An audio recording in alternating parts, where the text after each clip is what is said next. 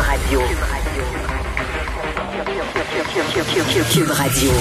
En direct à LCN. Mario Dumont que l'on retrouve dans les studios de Cube Radio. Mario, euh, on commence tout de suite avec ce plan de vaccination. On entendait le major général dire qu'à l'échelle canadienne, on va recevoir en masse des doses pour permettre aux provinces d'atteindre leurs objectifs. Et même le ministre Dubé euh, a un calendrier ambitieux. Ah ouais, tout à fait. Non, je pense que la, la partie, disons, euh, peu plate de la vaccination, que ça, ça arrêtait, puis ça traînait, puis on recevait plus les doses, elle est derrière nous. À moins d'énormes malchance, là, vraiment, ce, ce, comme on dit, ce train-là est sur les rails. Euh, on a un calendrier quand même, là, toutes les deux ou trois jours. Euh, on aura un nouveau groupe d'âge euh, qui va pouvoir prendre sa, prendre son rendez-vous. Donc, ça souhaitait que les gens, il manque juste ça. Dans le fond, c'est la, c'est la dernière. On n'est plus là sur la machine de vaccination. On va voir les pharmacies, les entreprises, tous les centres de vaccination qui marchent très bien. tous ceux qui sont allés le disent. Euh, les, doses sont là. Aujourd'hui, on disait Pfizer, entre autres. On en a en masse, puis Pfizer est discipliné dans ses livraisons. C'est vraiment le public. C'est vraiment de s'assurer euh, que euh, il y a ceux qui y vont. Et je pense qu'il y a toute une couche de gens.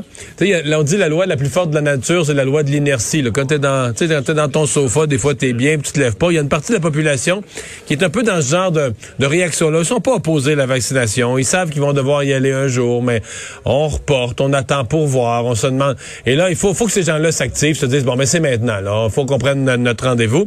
Et Pierre, je vous dis, les 50-59 ans, c'est écrit vendredi 30 sur le calendrier qu'on vient de montrer.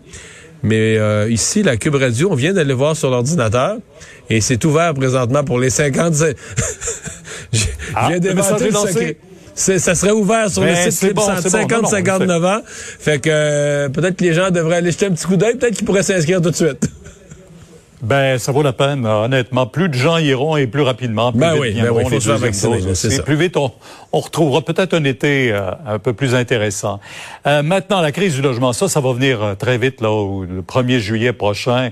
quelle discussion et, bon, une déclaration de François Legault sur cette crise-là continue d'alimenter cette discussion? Discussion, dire une déclaration un peu maladroite, on se comprend. Bon, il dit qu'il était mal interprété, puis c'est vrai que ça a été exagéré aussi, là. De partir de ça, puis de dire que le premier ministre est complètement déconnecté de la réalité, c'est exagéré, mais c'est un peu ça aussi le rôle de l'opposition, c'est d'exagérer pour mettre de la pression. Euh, il y a un problème réel de logement. Je pense que le gouvernement doit y voir, doit aider les citoyens euh, à se loger. De l'autre côté, Montréal est en train, Pierre, il y a une partie là, que le gouvernement pourra pas régler. Il faut juste se mettre les yeux devant les trous. Montréal est en train de... Montréal était une ville pauvre, euh, très pauvre, le mot exact, très, très pauvre. Euh, quand on faisait, mettons, il y a cinq ans, reportons-nous il y a cinq ans passés, comparer le coût de vivre à Montréal avec Toronto, Vancouver, on n'était pas sur la même planète. Et là, parce que le Québec fait un rattrapage sur le revenu moyen des ménages, le niveau de vie, on était tellement plus pauvre que les autres. Là, on rattrape tout à coup, on rattrape l'Ontario, on fait des gains, mais il arrive quoi? Il arrive que Montréal, quand t'es moins pauvre, tu vis des problèmes de ville un peu plus riches. Et un de ceux-là, c'est que ça coûte cher pour se loger. Et dans beaucoup de villes, euh, euh, dans beaucoup de villes, c'est c'est se loger en ville, c'est très dispendieux au point qu'une partie de la population euh, est obligée d'aller vivre en banlieue. Alors c'est ça aussi. Donc il y a une partie que le gouvernement euh, doit regarder, un problème réel de mhm. logement, mais il y a aussi la nouvelle découverte que Montréal va faire. si on continue à faire un rattrapage sur le niveau de vie euh, des autres provinces canadiennes, a pu être la province la plus pauvre, ben Montréal va vivre ça. Ça va être de plus en plus difficile de vivre en ville, coûteux. Et ça, c'est pas vrai qu'il y a des solutions magiques. Il y a le logement social, il y a des choses qu'on peut faire, mais il n'y a pas de solution magique à une augmentation générale du coût de se loger dans une grande ville. Puis là, je parle des villes canadiennes. Pierre, euh, connaissez la réalité à Paris, à Londres, même. À Paris, à Londres, il n'y a pas de classe moyenne qui peut vivre en ville. Les classes moyennes vivent dans des banlieues éloignées parce que le coût de vivre en ville est, trop exorbitant. Donc, c'est ça aussi la réalité que Montréal va mm-hmm. vivre. Avec une économie plus prospère un peu, il y a des conséquences qu'il faut, qu'il faut apprendre et qu'on va découvrir. Ben oui. Euh, parlons maintenant de cette décision d'Ottawa de faire la lumière sur les cas d'inconduite sexuelle dans l'armée. Euh, Mario, ça fait tellement longtemps que je suis là, j'ai l'impression d'avoir entendu ça plus d'une fois. La, juge Deschamps l'avait fait en 2015.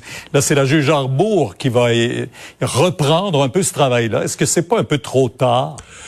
Trop peu trop tard, c'est vraiment mon sentiment. Et rien contre la juge Arbour, c'est vraiment pas un jugement sur le choix de la personne, mais la juge Deschamps, elle avait fait un très bon travail en 2014. Le rapport a été publié au début 2015. On avait lancé l'opération Honneur, etc. Puis l'opération Honneur, c'est une roue qui tourne, là, puis la roue, la, dernière fois, a tourné au ridicule parce que le chef d'état-major, le chef de l'armée qu'on avait mis en charge de l'opération Honneur, c'était Jonathan Vance. Et c'est lui dont on parle depuis plusieurs jours, dont il y avait des allégations d'inconduite sexuelle. Euh, là, euh, ben, le ministre de la Défense avait été averti, des gens du cabinet du premier ministre avaient été avertis. La chef de cabinet du premier ministre avait été avertie, c'est ce qu'on a su cette semaine. M. Trudeau lui continue à jurer que euh, lui-même, on ne l'avait pas averti. Mais à mon avis, c'est un dossier qui, que le politique a, échappé au cours des, dernières années. Et moi, je, je, ne pense pas qu'aujourd'hui, on vienne réparer ça en créant, en recréant un même comité. Là. Non, il s'était pas passé grand-chose depuis le rapport de la juge Deschamps. Rappelons-nous, là, il s'est par centaines de cas tous les ans euh, d'inconduite sexuelle dans l'armée encore. Mario, merci. Demain, 10 heures sur LCN. Au revoir. Alors Vincent, ben oui, euh, c'est ta trouvaille. Euh, ben, tu m'as. Donc est-ce que c'est dans toutes les. on n'a pas encore pu faire le tour de toutes les régions, mais en apparence, là, on a déjà fait la mise à jour sur Clic Santé. Mais là, tu l'as dit à TVA, de sorte que là, le site est plus beaucoup plus lent qu'il y a trois minutes. Pour vrai, pour vrai, j'ai vu l'effet instantanément. C'est vrai qu'en disant ça au but de la chronique, de moi, j'ai perdu une partie de ma chronique d'écoute. Pierre Bruno, ouais, je pense qu'il y en a quelques-uns qui se sont lancés sur leur ordinateur. Euh, euh parce les 50, 50 mais, mais ça fonctionne, ça n'a pas planté, là, mais là, tu as quelques secondes à, à, rafraîchir. Donc, moi, je vois au moins pour la région de Montréal, j'ai pas eu le temps de vérifier pour toutes les régions, mais souvent c'est d'un coup partout là. Euh, ça marque tout simplement les 50 ans et plus. Euh, vous pouvez vous faire vacciner. Alors sur euh, Clic Santé, allez-y parce que je voyais les, les plages horaires commencer à partir. Là, mais il en reste encore beaucoup là, surtout pour Montréal. C'est ce que je vérifiais. À si je me trompe pas, Pierre Bruno, c'est comme 900 000 personnes. C'est ça. Alors je vous il y en a quelques-unes qui ont entre 50 et 59 ans dans le lot. Oui, et si vous êtes pas loin de votre ordinateur, dites pas bah je vais ferai ça à soir après souper. Vous pouvez vous arrêter, aller le faire, vous allez être gagnant parce que ça risque de partir assez euh, assez rapidement. Euh, alors, vous rappelez quand même, c'est uniquement 50 ans et plus présentement. Et dans les prochains jours, on permettra d'aller prendre nos rendez-vous selon l'âge en réduisant, vous rappelant les dates, lundi, euh, le 3 mai, 45-49 ans, le 5 mai, 40-44 ans, le 30 mai, le 7 mai, pardon, 35-39 ans. Et ensuite, aux deux jours, ça descend jusqu'à 18-24 le 14 mai. Évidemment, euh, il y aura combien de places rendues là après les premiers groupes? C'est-à-dire qu'ils seront probablement au mois de juin, là. Ben, c'est ça. Tu prends ton rendez-vous le 14 mai. Ce serait surprenant que tu n'aies un le 15. J'en voyais beaucoup qui disaient, c'est le fun, moi, c'est à partir du 7 mai. Ouais, mais c'est ça. Mais il y aura combien de délais? Est-ce qu'on va débloquer des nouvelles doses et qu'on pourrait être assez rapide pour les, euh, les plus jeunes? À voir, mais euh, faudra peut-être prendre notre mal en patience pour les plus jeunes. Il y a la vaccination en pharmacie qui va s'accélérer et en entreprise. Donc, il va y avoir plus de lieux de vaccination encore.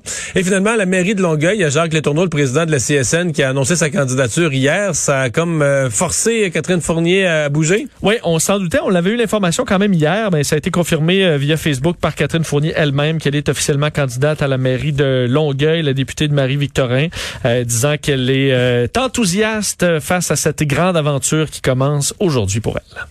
Merci Vincent, merci à vous d'avoir été là. Rendez-vous demain 15h30, c'est Sophie Durocher qui prend le micro.